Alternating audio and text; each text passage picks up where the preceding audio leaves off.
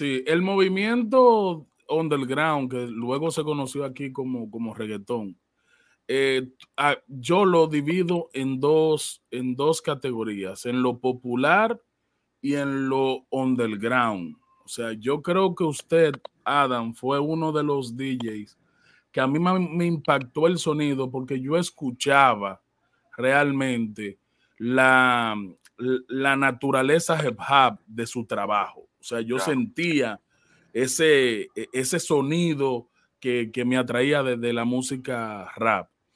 ¿Por qué no sentimos tanto a un DJ Adam aquí en República Dominicana? ¿Por qué no, no le sacó el provecho a la incidencia que tuvo su música aquí? Porque en realidad sus producciones aquí se vendían bien. Pues, pues mira, yo fui dos veces. Para esa época, en el 96, fui a un show que improvisaron un cumpleaños de no recuerdo quién.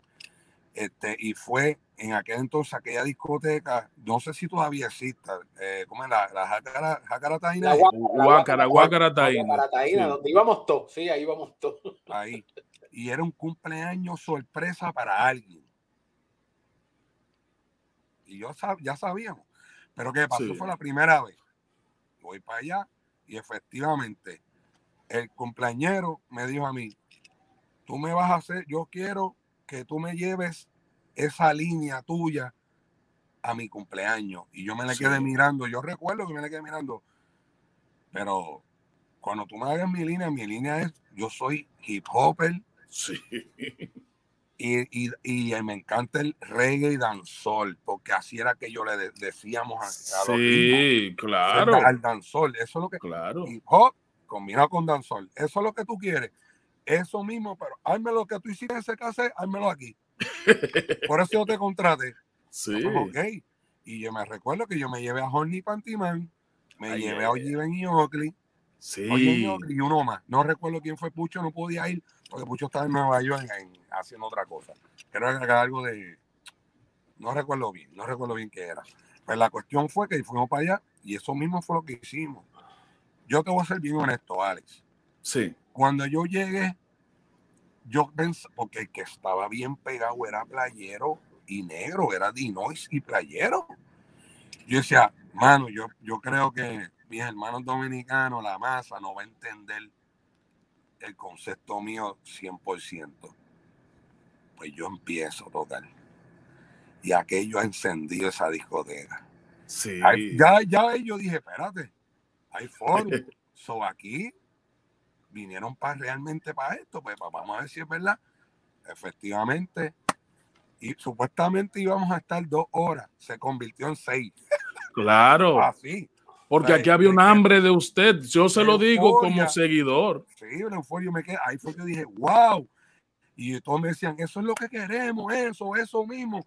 Entonces yo decía, antes yo no pensaba que mi, porque como las influencias mías eran así, pues yo no pensaba que mucha gente se identificaba igual que yo con ese estilo musical, ¿entiendes? Y yo dije, yo llegué cargado de energía para atrás, yo bien encendido, empezó a hablarle a los muchachos, mira, tenemos que seguir haciendo esto. Sí.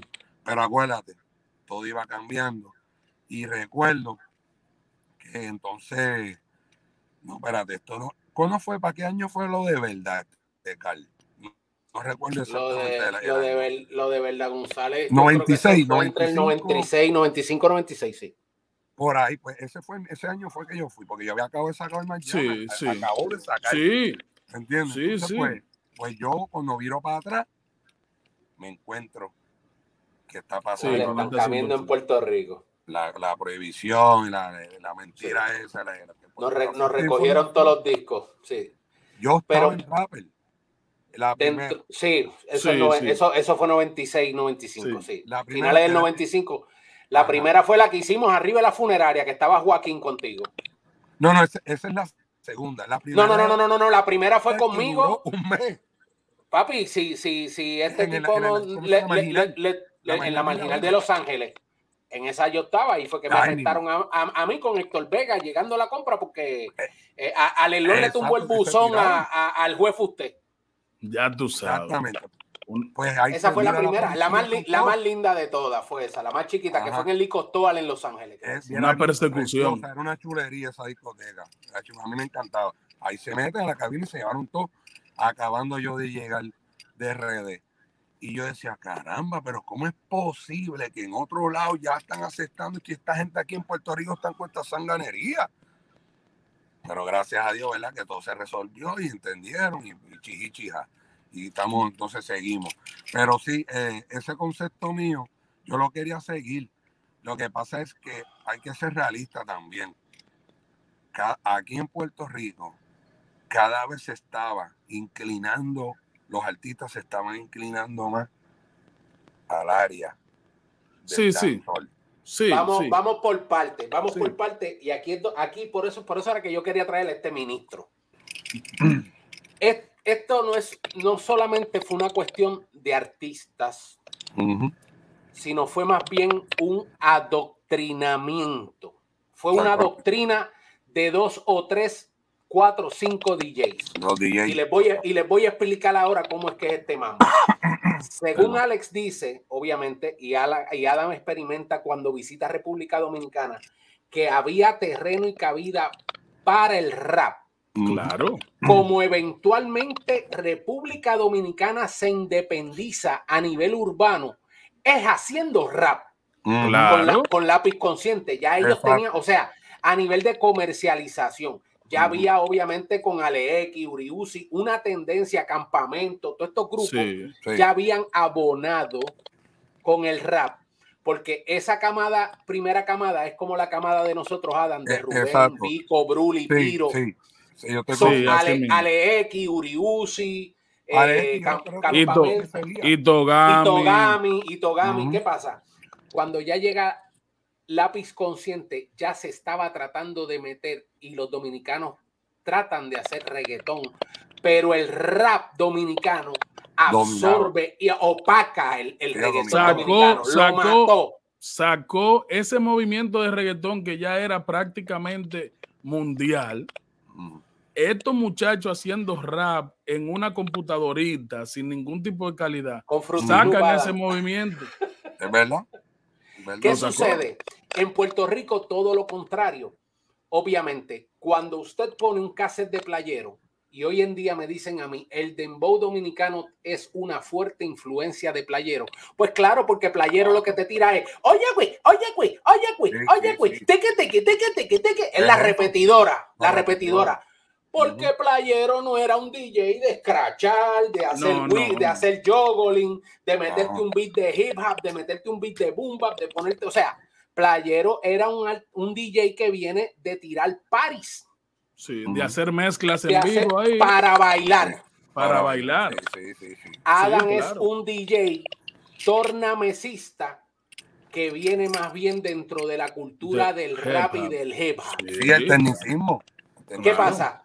Igual que estaba el playero, estaba negro, estaba DJ Eric, estaba. ¿Qué pasa? Que todos estos tipos, como sabían obviamente que no podían competir en el mismo terreno del rap, y ya el rap había tenido su oportunidad y ellos como DJ no habían brillado, pegan a meterle en la cabeza a todo el mundo, no, no, no, hay que hacer reggaetón, vamos a hacer, vamos a hacer, o sea, en ese momento no se conocía como reggaetón, pero pegan a decirle a todo el mundo, vamos a meter dancehall, vamos a meter reggae, vamos a meter el reggae de Panamá, vamos a meter la, pandereta, como le decíamos nosotros al dembow, para que sepan. En Puerto Rico le decíamos pandereta.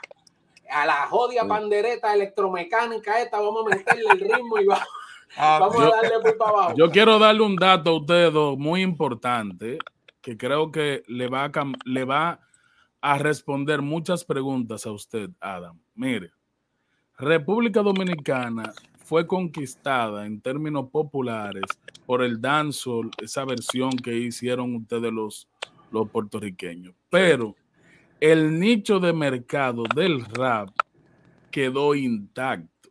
O sea, el mm. movimiento de rap no apoyaba ese movimiento de dancehall. O sea, usted, Adam, era respetado por ese movimiento que luego desplazó al reggaetón que abrazó la expresión del API, para que usted vea a qué, eh, cuál era oh. la magnitud del apoyo real por eso a eso que, Por eso mismo es que tú ves que hoy en día todavía tienen una alta incidencia en la República Dominicana y los artistas que más han visitado la República Dominicana son los raperos, raperos de Puerto claro. Correcto. O sea, Liti Polaco te hacen una gira completa en República Dominicana y van a todas las MC Ceja igual. Aquí hay un hambre de Didi, un hambre inmensa. No. Es de si Eddie. Si Eddie, si, si Eddie, lo que tú acabas de decir, si Eddie le da con decir, tú sabes qué, quiero hacer una hija, olvídate de eso. Claro, se adueña. Lo sabemos, lo sabemos. lo sabemos, Mira, por más memes que hagan del diario, si ese ministro tira el diario, el día que él le dé la gana de tirarlo, Sí, se, ya. Se, jode el disco de Bad Bunny ahí. Ustedes saben, todos discos, se van todos. Ustedes saben que yo creo que más que un bullying a él, yo creo que la fanaticada tiene una indignación porque se quedó con hambre. En cierta parte sí. Y, estoy yo creo porque lo que empezó, como dice Carito, como dice Tuárez, lo que empezó como un bullying, exactamente, es como que, pero, mano de verdad, así que habla la gente acá pero de, Adam, que, porque ellos o nos vinculan.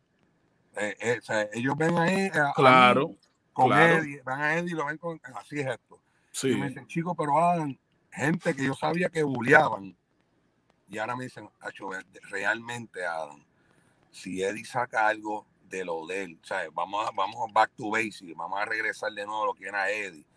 Si él saca eso, todos nosotros lo vamos a consumir. Claro. Ahora, ahora te pregunto yo. Gente que lo. Sí. Ahora, ahora, te, ahora te pregunto yo. Tú que eres por lo menos de las personas que siempre has estado muy allegado a Eddie. ¿Tú entiendes? Y yo por lo menos entiendo que sí. Pero quiero escucharlo de la boca de un DJ Adam que es más cercano aún. Mm. ¿Tú entiendes que ese disco sí se terminó? Yo lo que te puedo decir es, no puedo abundar mucho, porque yo pues di mi palabra, no puedo hablar mucho. Eddie tiene este mal contado más de 100 temas inéditos ya completo. Sí, yo lo sé porque él tiene su estudio y él graba con Omar Cui, que ellos graban todas las noches. Ellos están en el estudio todas las noches. Música y todo. ¿Qué pasa? Él ha hecho y de momento dice, esto no va, voy de cero de nuevo. O sea, ahí está la cosa. Pero lo que sí puedo adelantarte es que ahora sí tiene algo. ¿Cuándo va a salir? Ni él mismo me ha dicho a mí. Tengo un compromiso pendiente con él de verlo en estos días. Él quiere hablar conmigo. Eh, por eso te digo, no puedo abundar mucho, pero para mi entender, yo creo que Eddie sale el año que viene. Bueno, yo te, yo te, voy a, yo te voy, yo tiré un pronóstico, yo tiré un pronóstico aquí hace, hace como un mes. Cuando tú viniste con Tego para, para lo de la actividad de Miami, ¿no? Porque tú fuiste el Oh, sí, sí, el, el, el, after ese. Con lo de, el after que hizo Noah, el de Rima. Ajá. Este, y yo te lo digo abiertamente. Yo sé que eventualmente aquí está metida la mano de Noah, Rima, se está metida la mano de Bad Bunny. Y yo estoy seguro 100% que ellos son los que obviamente están tratando de capturar. Sí, claro. A Tego, a Tego. Y tú sabes que eventualmente lo que viene detrás es que ellos van a jalar a él. Claro, orgánico, eso, es orgánico. Y tú sabes por qué. No es Porque es que dos más dos es cuatro, pero yo soy low Q. Yo soy el que sé de esta pendeja, como yo lo digo. Mira, y es aparte de porque es por el negocio, yo no sabía al nivel que esos dos muchachos que tú acabas de mencionar, a Rima y a, a Bamboni, los fanáticos que son de Eddie. Sí. Yo no lo sabía. De que a nivel de que me cantaban canciones, cuando estaba yo decía, yo decía, diantre, bro, como esto. Y a mí se me olvidaba. Entonces es que tengo que entender, esto eran unos jovencitos cuando estos tipos estaban. El, ahí fue que Benito le dijo a Teo, mano, yo, tú sabes, yo estoy aquí, pero yo estoy aquí porque, porque es que a mí me gustaba lo de ustedes. Y como yo soy un tipo que Low me conoce, que yo soy sin filtro también, pero bien. yo, ¿qué pasa que no estás haciendo buena música? Ellos, él se rió, pero, pero me dijo, hecho, no, no. de verdad, de verdad, este, yo, yo quiero hacer algo con ellos. Y yo me quedé así, y me mira. Pero tú sabes lo que es que lo que él quiere hacer, ¿verdad? Él sabe que el plan de retiro, obviamente, de, de Bad Bunny van a ser ellos. O sea, es, es, eh, el, plan, el, plan, el plan maestro que hay, honestamente, y se lo digo abiertamente, yo tiro el pronóstico y se va a dar. Aquí no hay Mikey Bastage que valga, aquí no hay Molusco, aquí no hay. Todos esos son unos pendejos al lado mío. Y se los digo así. O sea, esto son es de, hot son hot de, competencia. Tú podrás tener la coscuyuela, tú podrás tener, pero olvídate, aquí la gente sabe que cuando viene a consumir lo mío, lo mío es crema, porque lo mío es hierba de la buena. No es pangola, ni es otra mierda aquí la gente tiene que entender que el plan de retiro de Bad es Tego Calderón y es obviamente Eddie D. Wow. Aquí lo que hay que ver es, obviamente, Adam, el, el, plano donde quedaría, si acaso, un Elías Guaylayo. Sí, sí. Que es importante. Porque tú, sabes que Elías es parte de eso también. sí, sí. So, so, hay, hay que como que, pero ciertamente yo las veces, y se lo dije a la gente cuando reseñé el espectáculo de Tego, lo vi demasiado de muy bien, su voz, que era lo más que a mí me preocupaba, Adam, y te lo digo honestamente, porque en un momento dado, en un momento dado le escuché la voz a Tego y dije, diablo, ¿este es Tego o Roberto Roena? Que en sí, todo el mundo decía lo mismo, todo el mundo decía lo mismo. Todo pero ahora al escucharlo, obviamente porque es que hay condiciones y hay situaciones. Y Tego, y Tego, hay que decirlo. Mira, Tego trabajó con mi hermano en Puerto Rico Hospital Supply. Tego es una persona bien emocional. Tú sabes cómo se nos puso Tego cuando se murió su papá. No, o sea, o sea, e, e, es, es, algo. Corazón. Y, y que es un artista a carta cabal. Cuando eh, un artista tiene demasiada sensibilidad por su entorno y por las personas a las cuales ama. Entonces, eh, a él se le nota que él es un artista eh, eh, por completo. Y por, ese, y por ese otro lado, tú tienes entonces a un Eddie que honestamente a Eddie, Eddie no le deben a nadie. No. Eddie, no, Eddie, no. tiene, o sea, verlo en que la gente está jode que jode. Cuando tú eres un artista como Eddie y ya tú has cosechado tantos éxitos y lo que tú tienes, tu catálogo, a ti te da para vivir. Sí Tú no estás en esa necesidad de estar ajorándote. Pero eventualmente, obviamente, y se lo digo, y fui más lejos, dije, por eso ya Raymond Ayala está anunciando desde ya su retiro. Porque él sabe que cuando suban estos dos, no hay para más nadie. De verdad que yo te puedo que decir se, que se quiten los que se quiten, ahí no hay más nada, ahí no hay para más nadie.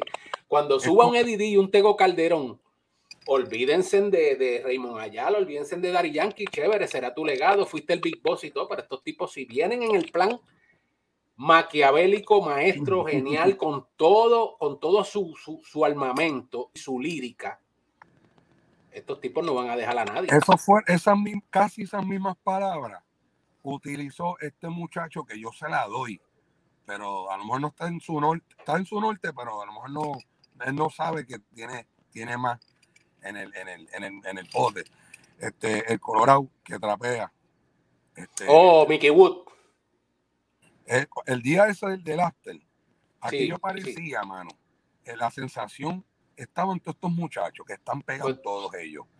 Eso parecía como eran fanáticos eh, ellos, esto parecía como que están de recreo, llegó el mister aquí a decirle a todos nosotros y nosotros estamos atendiendo aquí.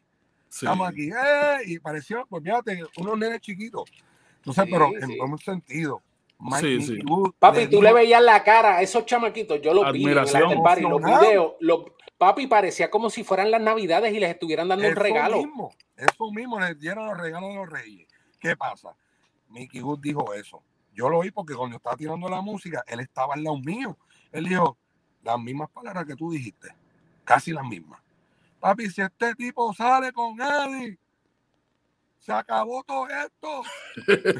y ya, diablo. Y, y te decía, mira, cállese la boca, pero vacilando. Dale tranquilo, Miki.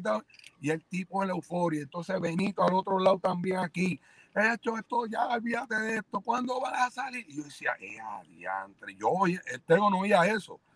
Pero yo estaba oyendo todo porque ellos estaban al lado Sí, mío. sí, sí, sí. ¿Entiendes? Y decía, wow. Lo, lo, tipos, o sea, yo, yo, quisiera yo hacerlo. Yo o sea, quisiera yo hacerle, quisiera, hacerle una pregunta cuando usted termine. Ok, yo decía, Tego no tiene la idea de lo que estos tipos están diciendo, él no lo está escuchando porque él está al frente tirando. Y decía esto, yo después cuando se acabó todo, yo le digo, Tego, para que tú sepas, te voy a resumir. Me dijo, ¿qué tú crees? Quedó bien, ¿verdad? Porque Tego es así. Sí, mano. Quedó sí, bien, ¿verdad? Y yo digo, pa. magnífico. La voz, bella. Impecable, papi. Impecable. Te la tengo que dar. Yo digo, coño, gracias. Pero ahora te voy a decir algo. Estos muchachos que son fanáticos tuyos, porque todos esos son hijos uh -huh. tuyos, en verdad, eso, y ellos lo dicen esos tipos tienen esa hambre de ti y de Eddie. Sí. Y luego se ríe y me dice, que tú quieres un disco nosotros dos. y le dije, ¿desde cuándo estamos hablando de esto? Uh -huh. Pero que me dice, David, tú eres el cabrón, porque tú eres el que puede venir y nos, nos, nos motiva a nosotros, nos metemos contigo al estudio y vamos a todas. O sea que tú, estás, tú, tú me quieres decir a mí soy la culpa. Sí. Dice yo, si yo no lo hago, ellos no lo van a hacer. Y yo dije, bueno, si eso es lo que tú quieres hacer, yo hablé con Eddie, nos juntamos y, y vamos a ver lo que pasa. Bien. Pero no quiero excusa después. Sí. No puede haber excusa después hay, hay varias cosas que ahí yo quiero ir, obviamente en, en, esta conversación. Antes de todo se fue, se fue un poco. Ahora ahí, sí ahí está, el sonido. Ahí está, ahí está. Ahí está. Este, en este back and forth, porque obviamente esta entrevista, es que una entrevista con Adam corta es imposible. Sí, no, no, no. pero, pero. Yo, ten, yo, tenía una entrevista y se fue para el carajo, una, una reunión y se fue para el carajo. La eh, Mira, no, pero es que, es que todavía nos quedan cosas bien interesantes aquí. Por ejemplo, obviamente tú sabes la amistad, la relación y el grado de trabajo que yo tuve por años con Lito y Polaco. Claro, claro que sí. Y entonces, pues, pues obviamente, en un momento dado, Adán y yo siempre hemos sido hermanos, pero a nivel profesional, pues uno estaba mirando por un lado y uno estaba tirando para otro. Pero sin mala, sin mala. No, no, no, no, no, no, no. Esto, esto es una cosa de trabajo. Aquello era mi de trabajo negocio. y ese era el trabajo de Adán. Sí, el negocio. Pero Adán, honestamente, cuando nos tiraron los hamburgers en, en, el, en el anfiteatro, Adán. Ya. Yo, yo, yo quiero que tú me digas si, si es verdad, porque yo, yo vi a Elías y a todo el combo completo de Torre metido en Burger King y él llevó los hamburgues. Fíjate, si tú supieras que cuando yo hablé eso con ellos y el mismo Eddie, Eddie mismo me dijo y, y Teo también, los dos me dijeron, bueno, cosa cabrona, yo no sé por qué estos cabrones hicieron eso. O sea, ellos nadie se esperaba eso. ¿Entiendes? ¿Quién planeó eso? Ahí yo no te puedo decir. Esa, esa, no, esa mente maquiavélica de Elías, de verdad que. yo me. Bueno,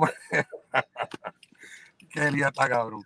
Pero el mismo él fue el Mira, mira, mira, Adam, pero es ah, que tú. Tú sabes cómo es.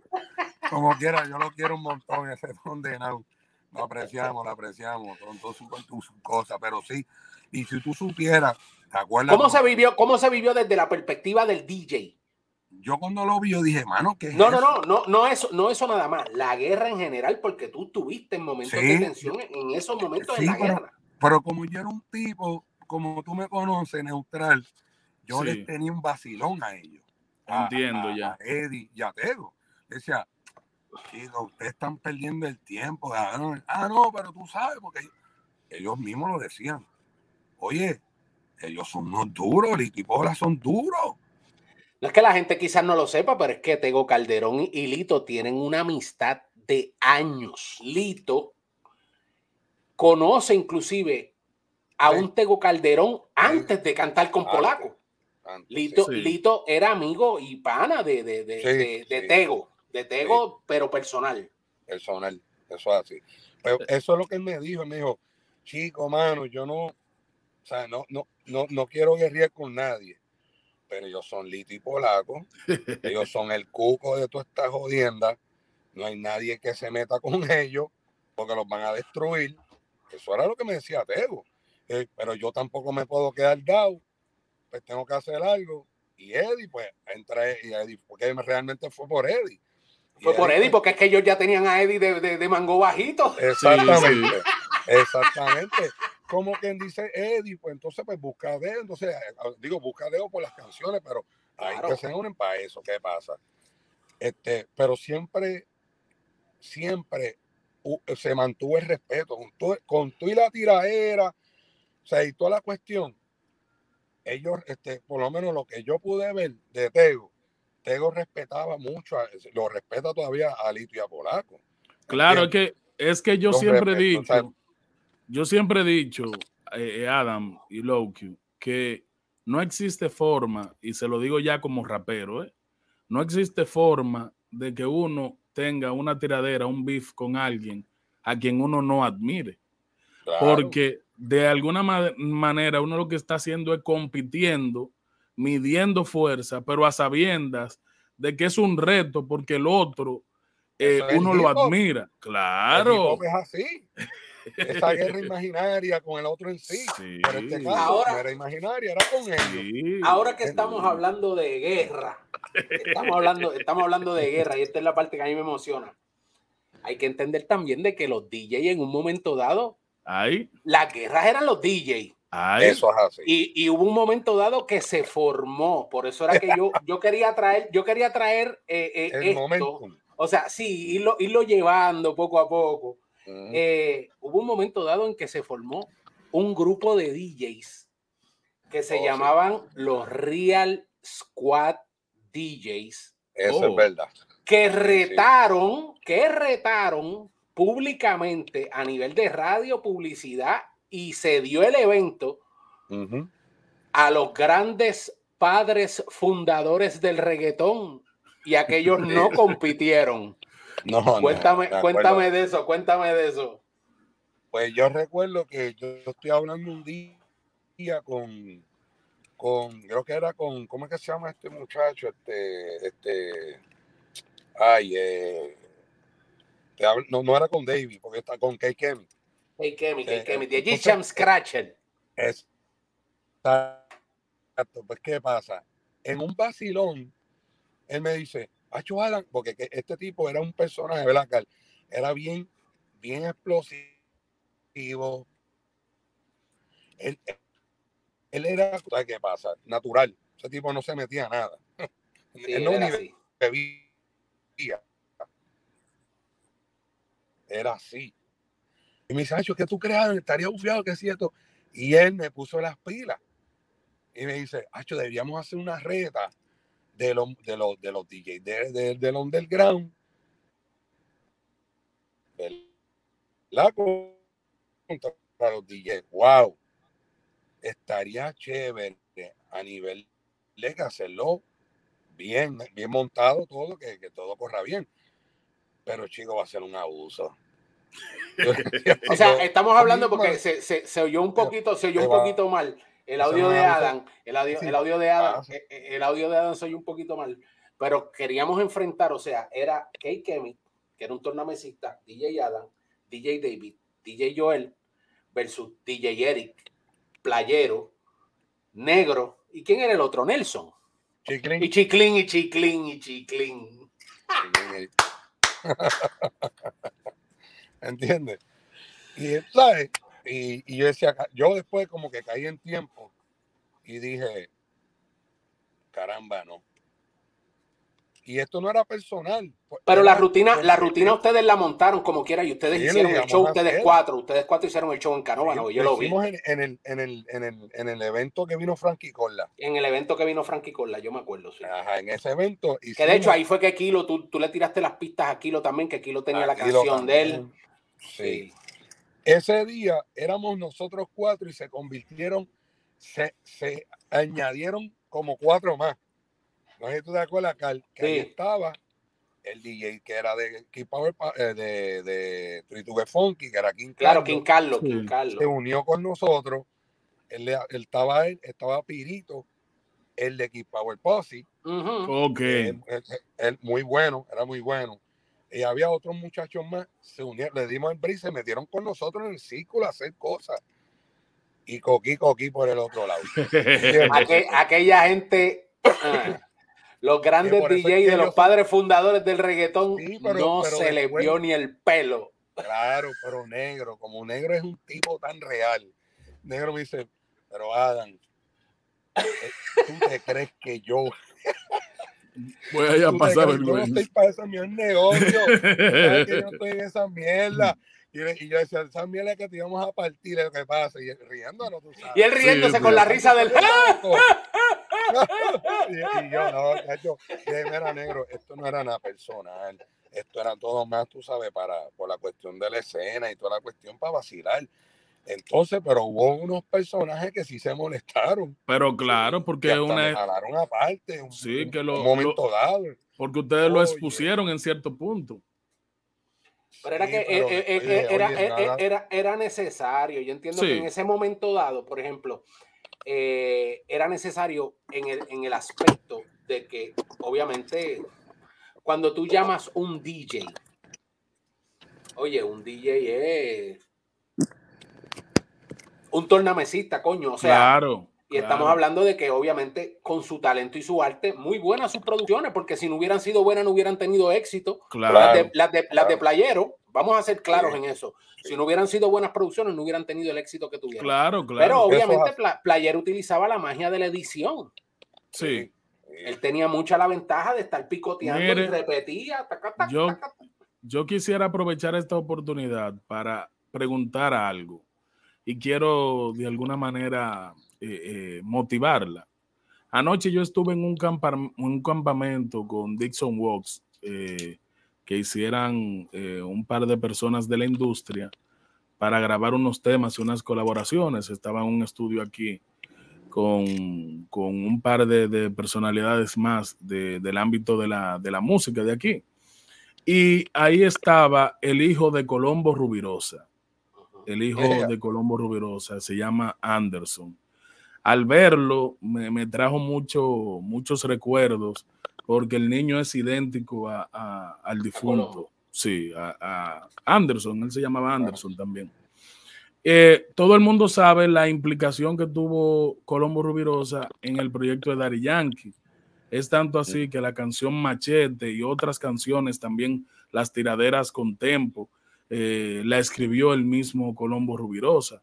Y yo pensaba, wow, cómo la industria es despiadada con artistas tan grandes, porque Colombo, si bien tuvo situaciones, yo creo que su arte eh, ha generado suficiente dinero para que ese niño, por ejemplo, no le falte nada.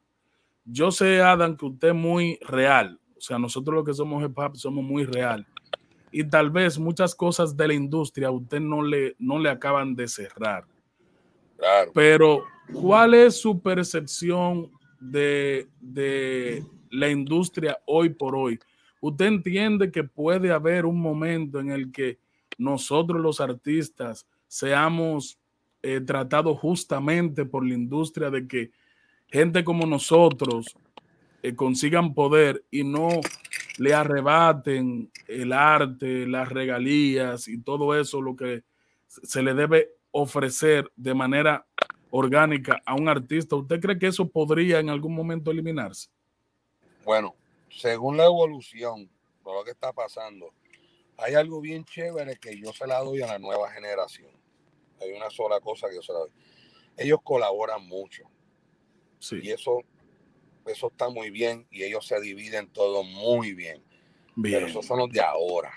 Cuando digo de ahora, yo diría que esos son los artistas de hace 5 o 6 años para acá. Sí. De ahí para atrás era otra cosa. En la, época, en la época de nosotros sí había mucha unión, porque era el comienzo, todo estaba, como dicen por ahí, estábamos gateando para sacar esto. Y pues no todo el mundo entendía ese negocio en aquel entonces de las regalías y todo eso, porque todo el mundo lo hacía de corazón. El problema es que sí hubieron personas que sí se dieron cuenta que los otros no se daban cuenta y se aprovecharon. ¿Qué pasa? Dándole hacia adelante, se quedó eso así. Entonces, a mí lo más que me molesta es, y no voy a mencionar el nombre, me hace una invitación hace como tres años atrás. Por favor, Adam, queremos una colaboración tuya. Necesito que me hagas una pista. Se me está, se me está cortando, Adam. Pero la vamos a modernizar y yo sé que tú lo puedes hacer. Hoy en día, esa, para esa colaboración que me... ¿De qué canción de qué canción era? ¿Qué canción era la que quería modernizar? No, no, no salió la canción. Era una canción nueva, inédita. Pero quería ese sabor de antes para modernizarla. Sí. Inclusive me, me piden que pida los permisos para poder ampliar unas frases, unas voces de Eddie. ¿Qué pasa? Ok. Entonces, pues yo le digo, todo esto es posible siempre y cuando lo hagamos correctamente. ¿Qué pasa? Yo empiezo a hacer todo, elaborar la música, todo, le presento la idea, quedaron locos. Eso mismo es lo que queremos, ponlo un poco más rápido. Lo puse a la velocidad que yo quería, tenía unas frases de Eddie diciendo unas cosas y ellos tenían que complementar. Cuando digo ellos, no es que sean ellos, es su equipo de trabajo. El colectivo, sí. El colectivo. Entonces, pues yo encantado, vamos a hacerlo, vamos para el, este, ¿cuándo vienes para el estudio? Pues yo digo, no, pues envíanos la base. Como yo soy un zorro viejo, y le digo, yo te voy a enviar la base, pero para que tú sepas de antemano,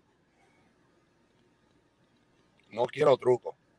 Sí. Yo veo el más mínimo truco, cancelo todo. No, Adam, no desconfíe, por favor, danos una oportunidad. Lo envío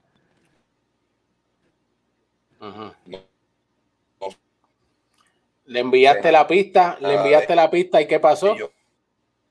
pasa el mes, pasan dos meses, entra la pandemia. No le envío todo eso a ellos, pasaron varios meses. Entonces, pues nada, yo no tenía contestación. Wow. ¿Qué habrá pasado? Ellos ahí me envían para atrás otra cosa totalmente diferente a lo que yo le había enviado. La cambié. Pero ¿qué pasó aquí? Esto va a salir ya. ¿Qué? No, para que lo sepan. Le digo así. Hmm. Para que sepan lo que yo le envío a ustedes.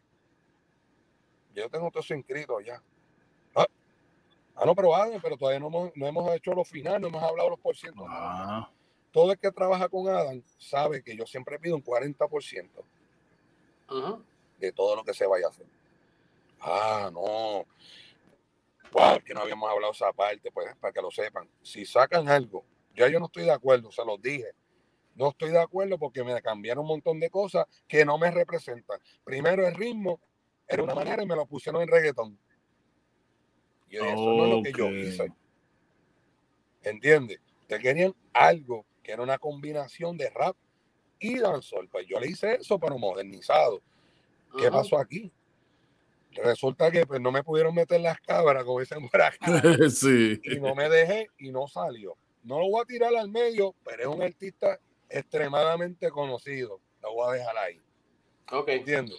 Por eso es que yo, en cierta manera, no he querido colaborar con mucha gente. Con los nuevos sí, porque tengo Arcángel, digo, no es nuevo, pero Arcángel me ha pedido cosas y he sido yo que no, ¿verdad? no le he correspondido y otras personas de la gueto. Todos esos muchachos, no hay problema. El problema fue con el que yo le hice eso, que ya es un veterano. Claro. De mil campañas. Ya me imagino que ustedes tienen que imaginar quién es. Sí, sí. Pero no quiero saber el nombre, no quiero No, no. Medio. Eh, lo que sí yo quisiera. Super mega famoso. Ya. Sí. Con eso la voy a dejar. Lo, que sí yo quisiera. Lo que sí yo quisiera, de alguna manera, tratar de, de traer a la conversación de que la, condición humana no debe relegarse a un, a un tercer plano. Yo creo que eh, cuando tú le robas directamente el arte, la obra de una persona y de alguna manera bloqueas esa bendición económica que debe llegarle a sus hijos, es algo que tarde o temprano la divinidad le va a pasar factura. es, lo que a mí me, es lo que a mí me duele de esos casos. Oh, y creo, creo que muchas de las migraciones y de, de, la forma en la que gente como Eddie ha salido del negocio de la música ha sido por una por una un desencanto como ser humano Eso de persona. Eso mismo. claro. Y, y, es, y eso es realmente, a mí me da mucha pena porque... Lo que pasa, lo que pasa con nosotros, y honestamente te lo digo, era que nosotros, el Estado, o sea, nosotros hicimos música porque amamos esto. Sí. Nosotros en ningún momento, ninguno de los que empezó esto entendía que se iba a volver millonario y que esto se iba a volver y nos íbamos a volver ricos. O sea, todos nosotros nos encontrábamos y es como yo digo, Hoy en día, para tú subir a una tarima, a una presentación como quizás lo que se dio en México en este fin de semana en el Coca-Cola Flow Fest, es un protocolo tan y tan cabrón de que no quiero a fulano en la tarima. Yo pasé por eso, yo vi eso con Lito y Polaco. No, se me tiene que bajar todo el mundo, no quiero esto, eh, las cámaras, si aquel está grabando sabe que le voy a quitar el teléfono. no puede, no. o sea, cuando nosotros subíamos a tarima, yo le daba un abrazo a Adam, llegaba Joel, pongo mi disco, yo, Adam le decía, mira, Joel, no conecte. Hermandad total. No conecte el, el, mixer, dale con el mío. Eh, trajiste las agujas tuyas, pues yo toco este disco, cambia, nada más que deja mis agujas, yo cojo mis agujas y tú usas mis platos. No hay o sea, esto era una cosa de hermanos, era una cosa de familia, éramos gente que nos conocíamos y nos veíamos todos los días.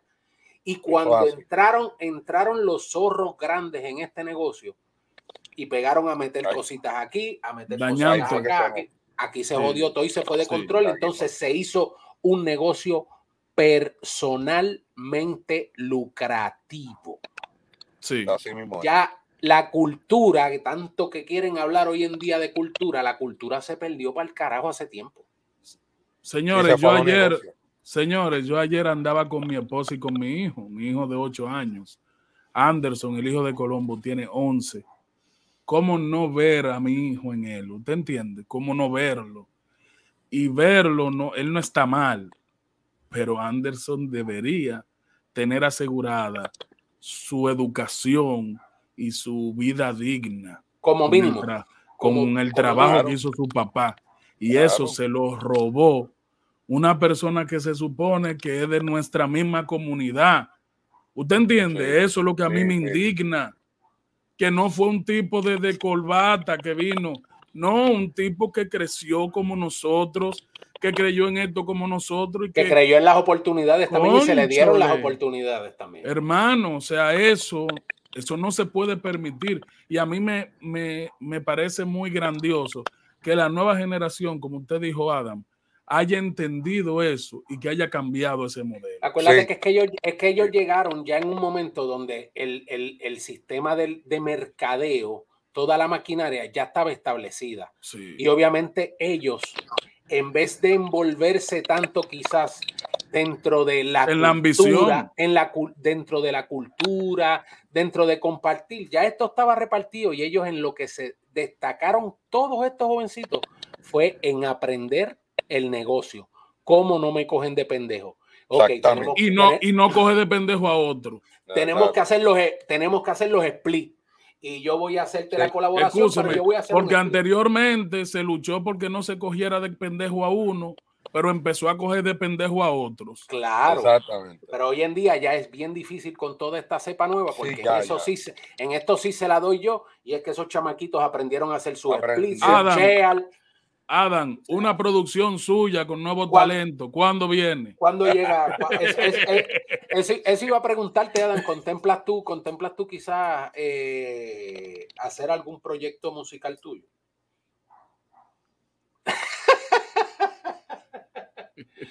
Vamos a ver, vamos a ver si, si, si pues llega la señal de Adam. Ahí viene, ahí, ahí va viniendo. Ahí, ahí llegó. Pues mira, me han hecho el acercamiento eh, que se los agradezco a, muchos colegas y muchos, como les dije ahorita, de, de, estos artistas nuevos. Que es como yo siempre soy una persona humilde, una persona que me gusta bregar con todo el mundo pero yo no pensaba, porque digo, esta, esta nueva cepa, ellos no van a saber porque lamentablemente en Puerto Rico no hay un, un, una emisora, ¿verdad? Para los que oyen emisora, pero por eso están ustedes para informar de que como tiene, como decir la Z93 aquí, que te ponen los clásicos.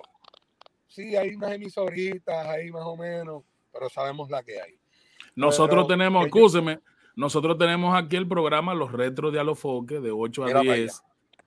Que nosotros. Es sábado y domingo, sábado y domingo. Pero sábado y domingo. Y, tenemos, tenemos el récord de audiencia poniéndolo en el ground de Puerto Rico. Lo que eh, eh, y acá eso no existe aquí. ¿Por qué? Porque por muchas cosas, está bien. Que pasa toda nueva cepa me han hecho el acercamiento, este, por ejemplo, yo los otros días estuve con este muchacho que hablé con él un rato, este, de los nuevos de estos de ahora, este, eh, Raúl, Raúl Alejandro. Sí, Raúl Alejandro. Raúl Alejandro, Raúl. Lo conocí, lo conocí en lo de Miami, eso, Hablamos un ratito, que siento, mire, DJ Adam, de verdad me gustaría, y yo me quedé como que, wow, ese fue, y siguieron varias personas más el acercamiento, me gustaría una colaboración. ¿Por qué no haces un, así me decían, ¿por qué no haces una producción al estilo suyo? Y vuelven y me dicen lo mismo, pero modernizado. Claro. ya, ya, está sonando demasiado, mucho esta cuestión. Yo dije, ¿será posible que tendré que hacer algo? A ver, ¿qué pasa? Pero yo, yo se lo dije a ellos, a los que yo hablaba. Vamos a coger, coger el piso otra vez y métele al aero, güey. Vete a hacer, ponte a hacer trap y drill. Bueno, eso fue lo que yo le dije. Yo le dije, yo no estoy, no soy muy fanático del trap y el drill. Está bien. Y, y muchos de ellos lo que me dijeron, no, no, no, no. No, yo no quiero, yo no quiero hacer eso. Es retro. Yo quiero hacer, ¿cómo es que usted le llama? Así me decía, boom bap. Y yo dije, sí, boom bap. El boom bap. Yo quiero hacer eso. Ah. Este boom bap, a boom bap con R&B, al estilo meto un boom bap y Mary J. Blige, mételo pues para abajo. Ya, y le dije, eso es lo que podemos hacer. Pero ve, me han hecho el acercamiento y, y como que le he pensado. ¿Usted se imagina un lápiz consciente con DJ Adam? Ah, durísimo. ¿Eh? No, lápiz, lápiz consciente le mete, lápiz consciente. No, lápiz. Sí. No, en República. Mi, ¿Eh? mi respeto. Bueno, un Wilmer Robert con, con, con DJ Adam. Durísimo. De, de ellos dos, precisamente, yo estaba hablando con Teo. Ah. Y, me dijo, sí, yo sé quiénes son. Y ellos, ah. ellos, tienen lo de ellos, sí. O sea, que él mismo me dijo como que sí. Mira, aquí, aquí hay otro clip, by, ¿ves? sí, sí. Oye, no, definitivamente yo creo que, que, aquí yo, yo siempre estoy inventando, haciendo cosas y, y Adán es una persona eh, sumamente ocupada sobre todo, pero si algo caracteriza, por lo menos a Adam, es, su grado de humildad y su talento por encima de todas las cosas. Adam, no te puedo quitar más tiempo. Esta ha sido la entrevista más prolongada que hemos tenido aquí. Ya llevamos dos, dos horas.